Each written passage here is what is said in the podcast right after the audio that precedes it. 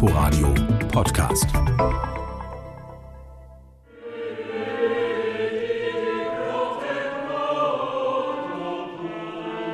Gut, dass der Rundfunkchor Berlin zu den besten europäischen Vokalensembles gehört. Denn anders kann man Igor Strawinskys Canticum Sacrum kaum bewältigen.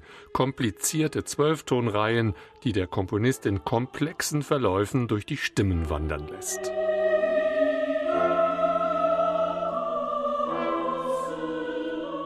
Fünf Sätze hat Strawinskys Kantikum, genauso viele Türme wie San Marco, der Markusdom in Venedig, in dem das Auftragswerk 1955 uraufgeführt wurde.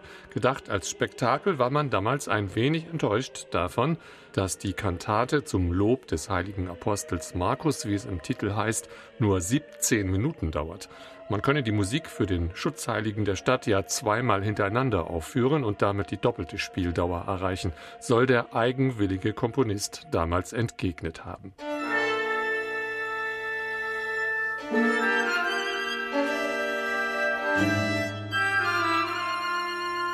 Eigenwillig ist von Beginn an auch das Concerto in Re, Strawinskys Violinkonzert, das mit einem kaum greifbaren Akkord beginnt. Isabel Faust aber meistert diese und alle weiteren technischen Schwierigkeiten souverän. Und die Geigerin fühlt sich wohl in dieser Komposition, lächelt immer wieder beim Spielen, wenn barockes Concerto mit Folklore und Jazz zusammenprallt und die Stilrichtungen mit Witz und Humor montiert werden.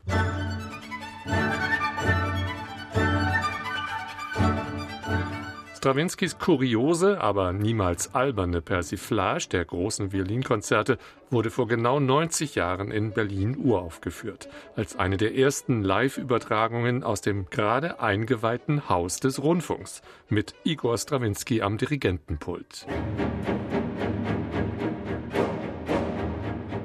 Am Pult steht an diesem Abend energiegeladen François Xavier Roth, der auch sein Orchester Les Siècles am Ende bei Le Sacre du Printemps völlig zu entfesseln weiß.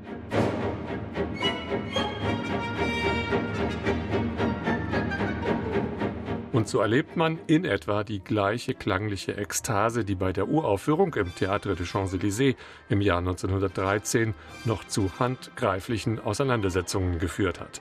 An diesem Abend bleibt alles friedlich, dennoch geht man durchaus aufgewühlt nach Hause.